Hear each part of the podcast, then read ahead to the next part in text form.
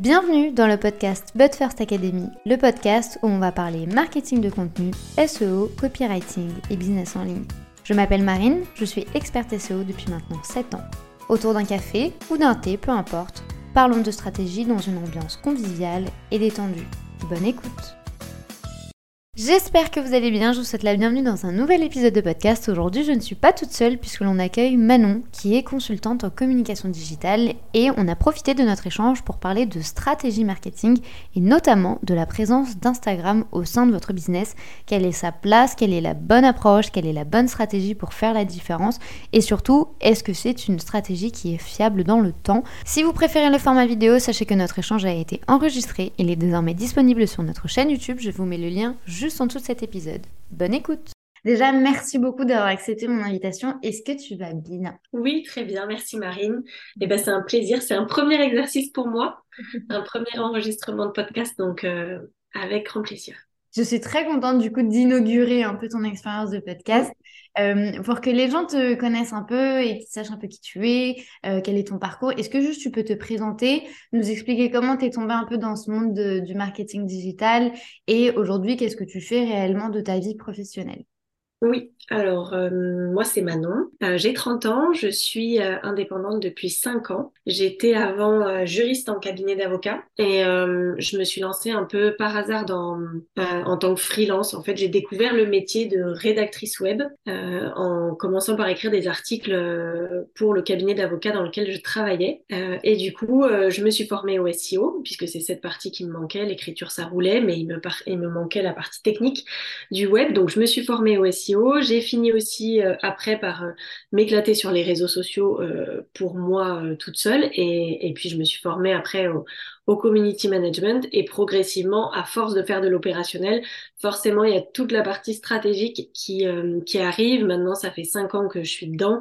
Et donc du coup, ben, progressivement, l'accompagnement s'est un peu imposé avec mes clients. Et donc aujourd'hui, je fais beaucoup plus d'accompagnement stratégique que d'opérationnel dans ma vie quotidienne. Quoi. J'adore parce que tu es vraiment tombé, bah, tu as un peu déjà le même parcours que moi, mais t'enlèves la partie juridique parce que moi, le droit, c'est pas possible. Mais du coup, tu as vraiment commencé par le, la rédaction, le SEO. Donc en fait, très rapidement, euh, il a fallu aussi que tu aies un peu un œil critique et un regard un peu stratégique sur les actions que tu mettais en place, parce que effectivement, c'est bien de rédiger du contenu, mais il faut que ce soit quand même assez pertinent pour toucher la bonne personne et surtout pour être visible, comme tu le disais si bien avec le SEO. Toi, aujourd'hui, euh, quelle serait l'importance que tu donnes à la stratégie? Comment tu fais pour créer un peu tout cet écosystème, comme tu le disais, d'accompagnement stratégique, etc. Quelles sont les étapes que toi tu suis? Pour être sûr, en tout cas, que ce que tu fais ça va marcher. Ben, C'est toujours le point de départ en fait de toute collaboration avec euh, mes clients. Et ça l'a toujours été, que ce soit dans la rédac web, on partait toujours d'une ligne éditoriale ou sur les réseaux sociaux ou ailleurs, puisqu'aujourd'hui en fait mon travail il se porte sur la communication digitale, donc on n'est pas centré que sur, euh, que sur un réseau social ou que sur euh, les réseaux sociaux en général. On passe par tous les canaux de com. Et du coup en fait la stratégie c'est vraiment l'élément clé pour moi, quand, ça fait toujours peur quand on parle de stratégie à un client au départ, parce que quand on n'est pas dedans, on ne sait pas forcément si on, si on a une stratégie ou pas. On, on, sait à peu près à qui on parle, parfois pas si bien que ça. Euh, et en fait, construire toute cette base, ça mmh. va permettre de vraiment simplifier tout le travail de communication qu'il va y avoir à faire derrière. Donc ça va servir, je trouve, à décharger déjà son cerveau à chaque fois qu'on se penche sur euh, la création de contenu, où qu'elle soit. Ça va aussi faciliter son organisation et ça va ensuite servir son business pour voir si on remplit ou pas nos objectifs. Et dans ce cas-là, ou si on les remplit pas, là où il faut regarder, où il faut se pencher, c'est sur justement cette base, cette stratégie de communication et sur son, fonctionnement, sa construction. Euh, du coup, quand je démarre, on part vraiment d'un constat qui est de se dire euh, déjà où est-ce qu'on veut aller avec son activité? C'est vraiment la première question, c'est de travailler sur sa vision. C'est de se dire euh, aujourd'hui on fait ça, mais dans, dans trois mois, qu'est-ce qu'on veut faire? D'avoir une vision à moyen terme à minima pour, pour avoir une communication bah, qui soit étalée. Moi, j'aime bien partir sur l'année. Euh, en plus là, euh, euh, bah, l'année 2023 arrive, donc c'est c'est un bon travail à faire puisque une stratégie en fait ça se ça se on, on, fait pas sa stratégie pour 2023 et puis on la laisse au placard entre guillemets, ça se travaille petit à petit. Donc vraiment cette vision, elle est importante de savoir voilà où est-ce qu'on veut aller où est-ce qu'on se voit euh, dans trois mois, dans six mois, dans un an, avec quel ressenti, quelle, quelle façon de travailler on a envie de, de mettre en place. Et tout ça, en fait, c'est vraiment la vision qui le détermine. On voit aussi euh, les valeurs, elles sont hyper importantes et on a tendance à, passer parfois un peu vite dessus. Et c'est important d'avoir des valeurs bien définies parce que c'est souvent ce qui drive euh, sa façon, notre façon de travailler, mais aussi notre façon de trouver des clients. Je sais que moi, il y a cinq ans, vu que je me lançais, ben, j'avais pas forcément de valeurs particulières, euh, j'avais pas identifié en tout cas de, de valeurs précises. Et aujourd'hui, elles sont hyper importantes parce que justement, c'est comme ça que je choisis mes clients. Si les personnes n'adhèrent pas aux valeurs que je porte, c'est compliqué de collaborer. Et ça, en fait, on, on, le, on le, comprend avec l'expérience et c'est aussi ce que je transmets à mes clientes euh, quand au départ, elles, euh, voilà, elles se disent, oh, bah, bon, mes valeurs, c'est. Et en fait, ça prend une place hyper importante dans, son, dans notre quotidien, en tout cas en tant qu'indépendant. Quand on parle de, de vision et, et d'objectif, généralement, les gens s'imaginent que euh, toi, tu parlais sur une année, mais c'est vrai que les gens s'imaginent à chaque fois qu'on leur demande d'avoir une vision euh, sur cinq ans, sur dix ans, de savoir où tu veux être, de savoir qui tu veux être, euh, d'avoir vraiment des valeurs hyper précises comme la transparence, etc. Mais c'est vrai que quand on se visionne un peu sur 5 à 10 ans, euh, la projection, elle est quand même hyper difficile. C'est mieux, selon toi, de raccourcir sur une année complète, mais peut-être pas moins du coup. Est-ce que toi, tu as mis du temps quand même à définir cette temporalité-là? Parce que ben, on voit de tout hein, sur Internet, on voit six mois, on voit un an, on voit cinq ans, on voit dix ans. Toi, est-ce que tu as vraiment identifié une force en plus euh, par rapport du coup à cette année clé au niveau de la vision Ce qui est intéressant, je trouve, effectivement, comme tu dis, partir sur cinq ans, moi, c'est des choses que j'arrive pas à faire parce que je sais pas, euh, enfin, mon activité, elle évolue avec moi. Quand on est indépendant, c'est ça aussi, on est notre propre moteur. Donc, du coup, euh, se dire où est-ce qu'on sera dans cinq ans, c'est quand même pas facile. Ouais. déjà personnellement, mais professionnellement, pas toujours non plus. Donc, c'est des exercices qui, va, qui sont peut-être plus pour des structures qui sont bah, du, coup plus structuré justement et euh, pour des sociétés. Pour euh, des indépendants, je trouve que c'est quand même euh, beaucoup plus facile d'avoir une vision sur six mois, un an. Et l'avantage pour moi d'avoir un an, c'est qu'en fait, on peut se faire un rétro-planning de l'année où on peut essayer de se poser ses vacances, les moments où on voudrait être off. C'est important aussi d'identifier les moments où on va pouvoir, si pareil, si notre business a une saisonnalité, bah, se dire bah là vraiment c'est la période où il faut que je travaille fort sur ma com. Et, à contrario, si l'été par exemple c'est une période plus cool, se dire que bah là on va pouvoir ralentir notre production de contenu, ou on va pouvoir se poser sur des choses qui sont plus par exemple se poser sur sa stratégie ben, se faire un point à six mois. En fait ça permet je trouve à l'année à avoir une vie parce que ça passe quand même vite une année de mettre en place des actions précises du coup. Ok. De se dire euh, est-ce qu'on a des périodes de lancement dans l'année? Mais je dirais que avant tout faut faire en fonction de ce qui nous parle à nous. Et c'est ça qui est le plus dur quand on se lance c'est qu'en fait on sait pas qu'est-ce qui va nous correspondre à nous. Donc il faut se laisser le temps aussi je pense de découvrir d'essayer, de se dire ok ça ça me va. Moi je sais que faire des bilans euh, pareil trop serrés moi ça me va pas trop. De faire tous les mois un check-up complet de tout, euh, moi je me noie. Donc c'est beaucoup mieux sur sur trois mois. Mais ça c'est propre à chacun. Je pense que c'est là où il faut aussi euh, se laisser le temps de se découvrir à travers ça en prenant ce qui nous va et en laissant ce qui nous va pas. Ouais.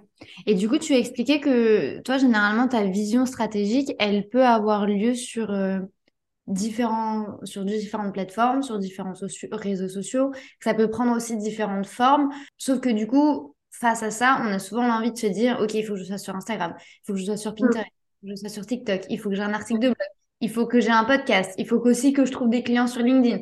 En gros, on veut être partout et généralement, ouais. cette approche à vouloir être partout, ben, on est nulle part, du coup, généralement. Comment faire et quelle est la stratégie que toi, tu recommandes pour euh, ne pas se laisser déborder en fait face à toute cette charge de création de contenu, à cette envie absolument d'être partout tout le temps sans s'essouffler déjà, tout en gardant une question de qualité et de rapport avec aussi l'audience qui est hyper importante en création de contenu. Alors la base, déjà la, ouais, la première question à se poser, c'est où se trouve sa cible? Je pense que c'est le, le point de départ quand on a fait notre stratégie de communication. Bah, on sait en ayant étudié notre cible, où est-ce qu'elle se trouve? Est-ce qu'elle est plus sur Instagram? Est-ce qu'elle est plus sur LinkedIn? Est-ce qu'elle écoute des podcasts?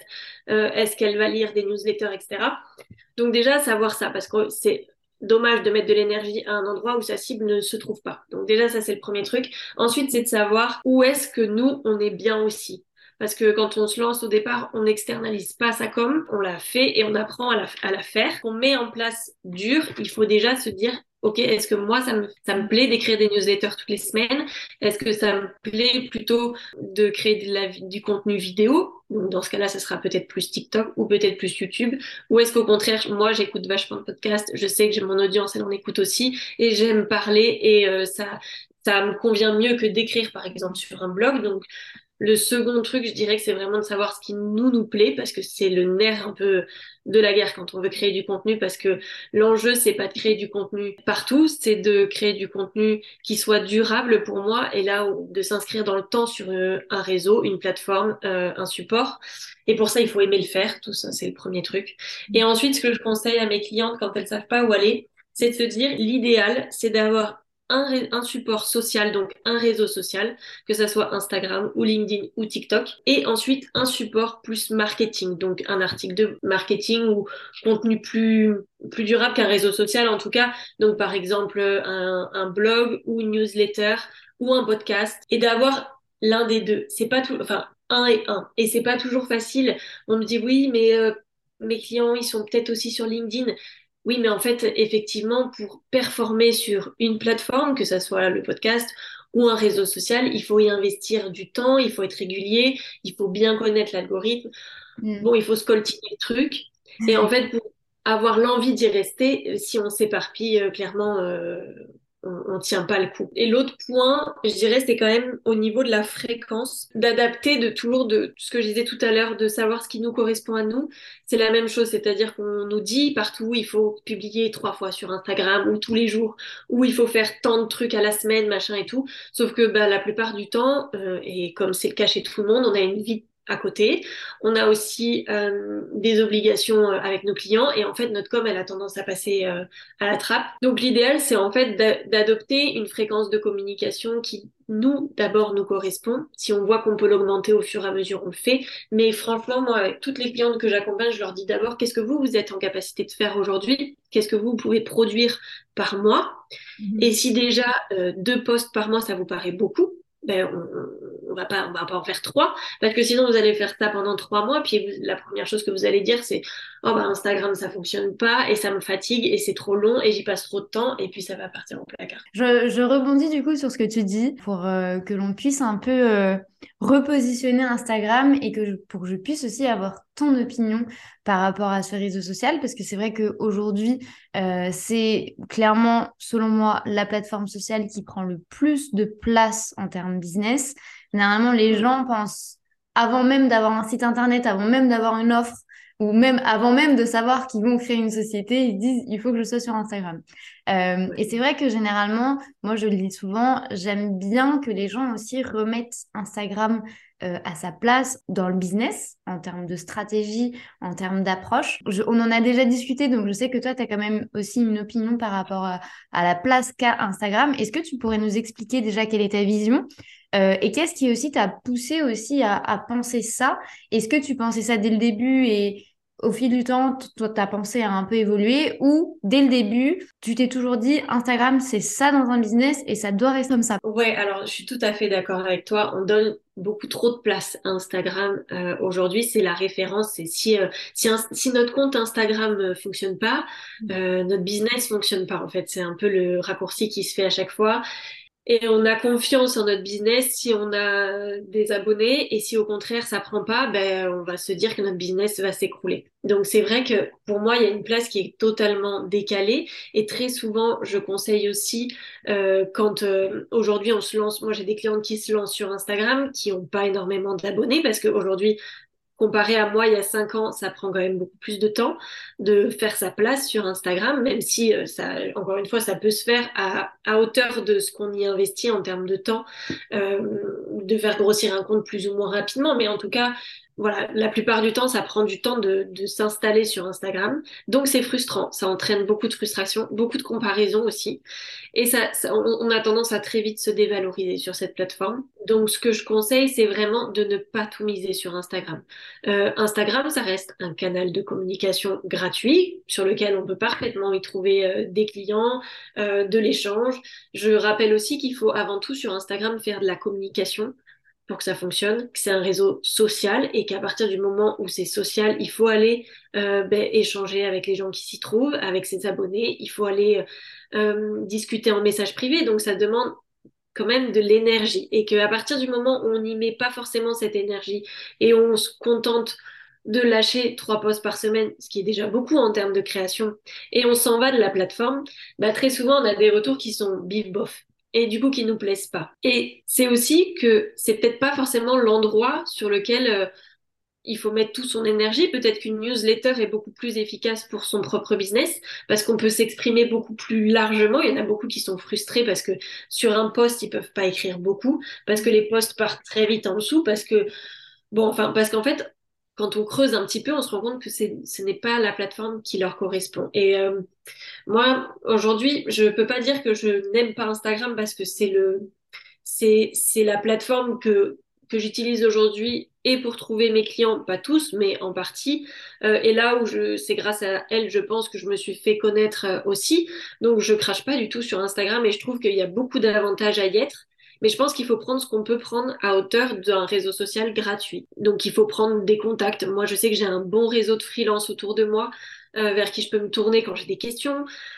C'est un, lieu un peu ressource de soutien. C'est pas là où je considère qu'il faut que je performe. C'est pas, je vais pas, si j'ai pas une publication qui atteint tant de likes au moment où je la fais, je vais pas me retrouver peinée ou, ou voilà, je me détache de ça. Et je pense que tant qu'on s'en détache pas, on cherche la performance à tout prix, c'est compliqué. Donc, euh, ouais, je dirais que, en tout cas, quand on démarre, vraiment, moi, j'encourage à diversifier, au moins d'avoir, si on veut, enfin, si on veut se faire connaître par Instagram, avoir un autre support à côté. Mm. Parce que, parce que très souvent, en fait, euh, on s'y retrouve pas. Et quand euh, moi, je vois mes clientes qui sont là-dessus que pour être là-dessus, euh, elles ont tendance du coup à, s'y perdre et, et, en plus du coup à trouver que ça ne fonctionne pas. C'est vrai que généralement Instagram en fait il faut pas oublier que c'est un réseau social et comme tu le disais si bien il y a le mot social dedans c'est une plateforme où on va créer des liens avec les gens donc en fait au lieu de voir Instagram comme une plateforme où on va réussir à vendre nos offres, on va réussir à trouver des clients.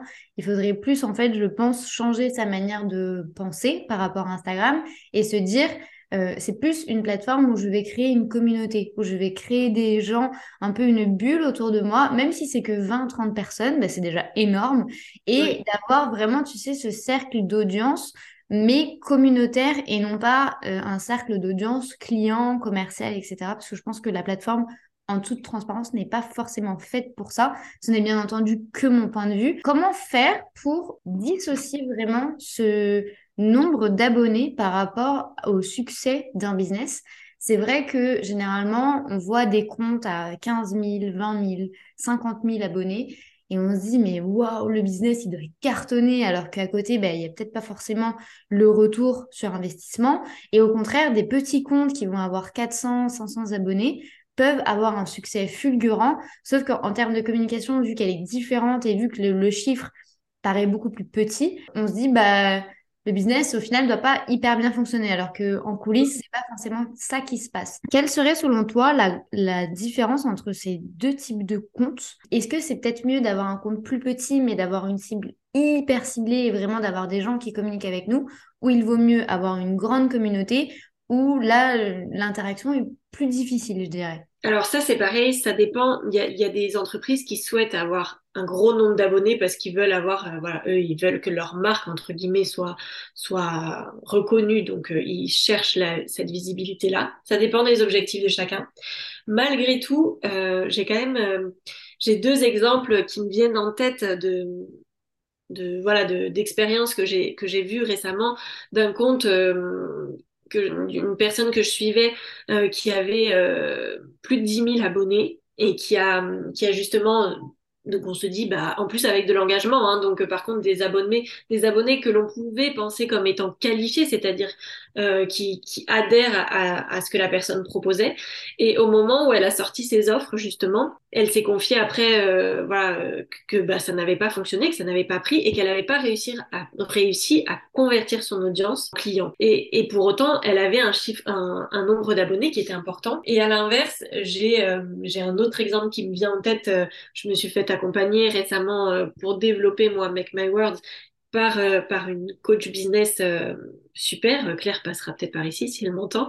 Et, et, et, elle, elle, elle avait, à l'époque où j'ai adhéré à son programme qui s'appelle La Ruche, elle avait 400 abonnés sur Instagram. Elle a rempli son programme avec 13 nanas, moins de 3 mois me semble-t-il. Elle a rempli son objectif parfaitement avec 400 abonnés. Euh, pourquoi? Parce qu'elle, elle a, enfin moi par exemple, comment est-ce que j'ai adhéré à, à, son programme? C'est parce que elle a répondu à l'une de mes stories et on a commencé à engager la conversation. C'était pas du tout sur mon programme ni sur ses offres puisqu'on parlait, euh, je crois, maternité à vrai dire. Donc je, je devais partager un truc sur mon, mon petit et elle m'a répondu comme ça. Et en fait le truc la conversation est née de là. Et puis ensuite, elle a commencé à me parler qu'elle allait avoir tel truc qui allait se lancer. Et j'ai voulu en savoir plus. Et petit à petit, la confiance s'est installée. Et c'est comme ça que je suis arrivée là. Mm. Comme probablement euh, les dix autres personnes qui l'ont fait. Donc c'est là où pour moi, c'est pareil, on s'attache à un nombre d'abonnés, mais tout dépend. Est-ce que les abonnés déjà sont qualifiés? Parce que parfois on peut avoir 500 euh, personnes, 1000 personnes qui nous suivent, puis en fait, il y en a que euh, 300 qui sont, enfin, une toute petite partie qui sont qualifiées, donc qui sont vraiment là pour le contenu qu'on fait. Généralement, c'est avec l'engagement qu'on le voit, le taux d'engagement, ce genre de, choses-là. Mais ensuite, c'est aussi, est-ce que euh, les abonnés qualifiés sont prêts à, sauter le pas? Et ça, c'est souvent la confiance qui va le déterminer. Et ce lien de confiance, on le crée en commentaire, en message privé, en communiquant, quoi, tout simplement. J'adore l'exemple que tu as donné, justement, parce qu'en fait, ça rejoint complètement ce qu'on est en train de dire de la plateforme sociale. C'est-à-dire que cette personne, en fait, elle t'a abordé, mais l'objectif, peut-être, effectivement, sur le long terme, c'était de te vendre quelque chose. Mais la première approche qu'elle a eue, ça a été une approche humaine, de d'échange, de communiquer avec toi, d'avoir quelque chose vraiment qui fasse partie de ton quotidien et de trouver un peu des atomes crochus pour créer un lien.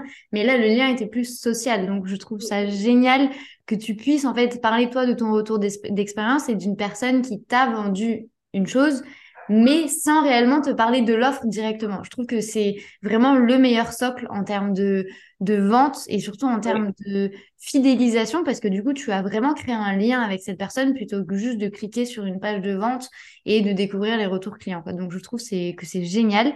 Néanmoins, du coup, il y a quand même une passerelle qu'il faut réussir à faire entre parler avec les gens, créer un lien avec les gens et parler de ses offres. Pour ces personnes qui ont l'impression d'avoir la bonne stratégie, et peut-être qu'elles ont la bonne stratégie, mais qu'elles n'arrivent pas à vendre ou à convertir ou à parler de ses offres, à les mettre en avant, comment faire pour réussir à être plus à l'aise avec euh, sa proposition commerciale, je dirais. C'est pas ça, c'est vrai que c'est quelque chose qui est difficile et, euh, et c'est un exercice qui n'est qui est pas simple parce que souvent euh, notre activité, enfin vendre de toute façon, ça fait peur. C'est justement ce dont on enfin, ce qu'on a travaillé aussi avec Claire et c'est vraiment une partie qui est pas qui est pas facile et j'en suis je suis la première à le dire et à le vivre aussi. La première chose je pense et, c'est plus facile quand on est déjà fier de notre travail et que l'on sait aussi que notre travail euh, bah, euh, sert en fait sert et c'est toujours plus difficile quand on sort une nouvelle offre parce qu'on n'a pas toujours les retours dessus alors que quand on parle de quelque chose que l'on a déjà fait où on sait que ça a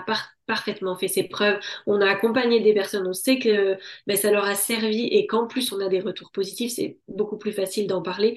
Donc je dirais que déjà d'avoir expérimenté euh, son offre, ben, du coup c'est beaucoup plus facile de la mettre après en forme sur Instagram. Euh, néanmoins, on peut toujours se lancer sans en avoir, euh, sans avoir beaucoup d'expérience et, et, sans avoir forcément un retour énorme. Mais je dirais que ce truc de se dire ok, ben, je sais pourquoi je fais ça, c'est encore une fois, hein, on repart sur la stratégie de base, mais de se dire quel est mon pourquoi? Pourquoi est-ce que moi aujourd'hui je fais cette activité-là? Il y a forcément une réponse où on sait qu'on le fait parce que ça apporte quelque chose de positif. Mhm. Donc déjà quand on a bien identifié ça, c'est plus facile de parler de ses offres. Euh, ensuite, c'est vraiment tout dépend de ce qu'on cherche à vendre, mais souvent c'est bien de le vulgariser. Je vois, euh, en tout cas dans ma, dans ma partie, hein, sur la partie rédac web, SEO, euh, stratégie digitale, c'est important d'avoir, ça, ça dépend de la cible à laquelle on s'adresse, mais d'avoir quelque chose qui soit facilement compréhensible et, accessible parce que bien souvent on a tendance à s'enfermer dans une technique qui met des barrières. Le marketing le fait beaucoup. Donc déjà, essayer de rendre les choses euh, simples. Moi, c'est quelque chose que je fais au quotidien et ça fait partie justement des valeurs que j'ai, c'est de rendre la communication digitale simple et pratique, euh, accessible à tous. Quoi. Donc ça, c'est important. Ça dépend encore une fois de sa cible, hein, mais globalement, quand même, ça aide. Et ensuite, la tips que je donnerais, c'est peut-être de se faire des modèles, euh, notamment sur Canva. En fait, des jolis templates, donc des modèles euh, préconçus, sur lesquels on met au clair vraiment ses offres. Euh, et que l'on va pouvoir diffuser. Donc, si c'est sur Instagram, bah, sur Instagram, ou si c'est en newsletter, ou si c'est ailleurs, si c'est en podcast, d'avoir peut-être un, un petit écrit pour en parler à la fin de ces épisodes. En tout cas, d'avoir quelque chose de construit sur lequel on peut s'appuyer pour en parler. Parce que si en fait on, je trouve que si on ne le met pas en forme, ben, mhm. généralement c'est pareil, ça passe à la trappe. Ouais, il faut quand même avoir une certaine structuration, une certaine préparation pas, tu prends ta caméra et tu commences à parler un peu euh, de tes offres. Il y a quand même une connaissance déjà de, bah, des offres que l'on souhaite vendre, une connaissance de la cible, mais aussi une connaissance de soi et une préparation parce que tout le monde n'est pas forcément à l'aise. Et c'est vrai que c'est l'une des choses les plus difficiles, je dirais, notamment quand on crée du contenu, c'est d'avoir euh, bah, déjà un contenu très pédagogique, de montrer, d'aider. Justement, tu parlais de la technique. Mais après ça, il y a souvent la dernière étape qui vient de OK, il faut peut-être que je vende. Euh, c'est vrai que ça peut être euh, un peu difficile et c'est vrai que toute cette préparation, ça permet aussi de gagner confiance en soi, d'avoir des retours, de comprendre ce qui a fonctionné, ce qui n'a pas fonctionné et surtout de réussir à mettre en avant les bons éléments. Donc, euh, merci beaucoup pour ces conseils. Toi, aujourd'hui, comment tu fais pour aider les gens, si les gens seront un peu perdus en termes de stratégie, en termes de réseaux sociaux, ou, euh, ou justement des gens qui se rendent compte que le business est bien, mais qui n'ont pas réussi à atteindre leurs objectifs ou qui n'ont pas réussi à développer la chose comme, comme ils aimeraient. Comment toi tu accompagnes les gens aujourd'hui et euh, tes manières de fonctionner, tes manières de travailler? Si une personne veut travailler avec toi, comment elle peut faire? Euh, alors, bah justement, c'est en pleine refonte puisque, comme, euh, comme je le disais, je me suis fait accompagner justement parce que euh, j'ai, enfin voilà, il fallait que je retravaille mes offres. Donc, je suis en plein dedans. Mais euh, globalement, en fait, j'ai trois offres qui vont arriver. Une qui est déjà là et les deux autres arriveront euh, début 2023. Donc, je penche, euh, je planche dessus. Et à l'heure où, le podcast sera diffusé, elles seront, elles seront probablement en ligne sur mon site. la première, donc, moi, je mêle opérationnel et stratégie sur la première offre qui s'appelle aujourd'hui CM+. C'est, je fais à la fois de la création de contenu pour mes clients et de la stratégie digitale. Donc, on avance vraiment en duo sur tout ça. Et c'est entre guillemets l'offre la plus complète, celle aujourd'hui sur laquelle justement je suis complète. Euh, et c'est pour ça qu'il me fallait d'autres offres. Et en fait, les deux offres, les deux autres euh, offres que, sur lesquelles je travaille actuellement, la, deuxième, elle est hybride, c'est-à-dire que je m'appuie sur un support de formation. Mmh. Suis sur lequel je, travaille pour bah, justement avoir toute cette base que l'on cherche. Donc euh, quand on et c'est sur la c'est sur mon process de création de contenu. Donc comment simplifier euh, la création de contenu, s'organiser pour créer du contenu et comment s'y prendre. Et ensuite moi j'accompagne en fait pendant trois mois. Je fais tout ce travail de, de calendrier éditorial sur trois mois où on va créer des templates. En fait, on va créer tout on va découper toutes les étapes de création de contenu et on va créer des outils pour que progressivement, en fait, euh, ben, la, personne que j'accompagne devienne autonome. Ça, c'est quelque chose qui me tient à cœur, euh, dans le sens où oui, je veux continuer à accompagner euh, vraiment des personnes sur des projets en profondeur avec l'offre CM+. Et cette offre, en fait, hybride au milieu, c'est vraiment dans le but de rendre la personne autonome et pas la laisser toute seule sur un produit digital mais euh, vraiment de, de l'accompagner et euh, de lui donner toutes les clés en fait. Donc euh, créer des templates ensemble, travailler sur une charte graphique, travailler sur une strat édito et surtout de d'aider. donc moi j'accompagne des femmes et d'aider toutes ces femmes à se rendre compte qu'elles aussi peuvent avoir une place, mmh. que ça soit sur un réseau social, que ça soit sur YouTube, que ça soit en newsletter, voilà qu'elles peuvent aussi trouver leur place sur l'univers du digital qui est, fait souvent euh, peur et qui décourage avant même d'y aller. et le troisième, la troisième petite offre, c'est un produit digital où on peut être 100% autonome voilà, sur tout mon process de créa de contenu. Ça, ça, arrive, ça arrivera aussi euh, courant euh, début 2023. Quoi. Génial. Du coup, tu accompagnes vraiment en 360, quelle que soit ton offre.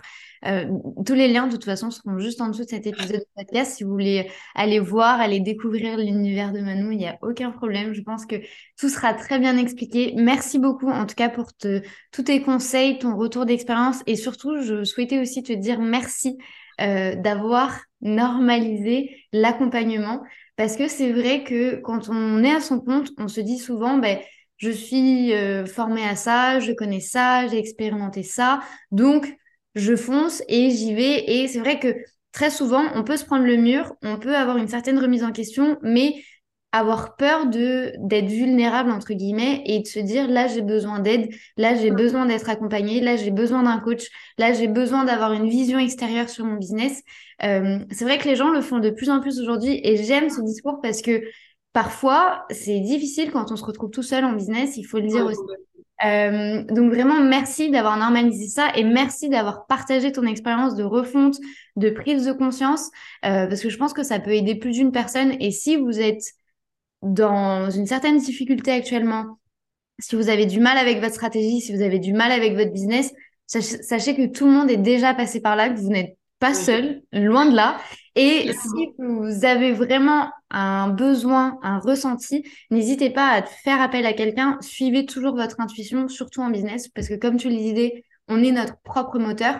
Donc, si par exemple, bah là, vous, vous galérez en création de contenu, vous galérez en stratégie, vous avez tous les liens juste en dessous de cet épisode pour contacter Manon. Je suis sûre que même si au-delà d'avoir un acte de vente, euh, elle pourra dans toute façon vous donner des conseils par rapport à, à votre business et si oui ou non vous êtes aligné avec euh, avec les valeurs que tu que tu as et que tu revendiques et que tu mets en avant. Donc vraiment merci beaucoup pour tout ça et euh, je te dis de toute façon à très vite. Merci Marine. Si cet épisode de podcast vous a plu, n'hésitez pas à le partager, à vous abonner ou à laisser une note, quelle que soit votre plateforme d'écoute. Je vous souhaite une très bonne journée ou une très bonne soirée en fonction du moment où vous écoutez cet épisode. À très vite.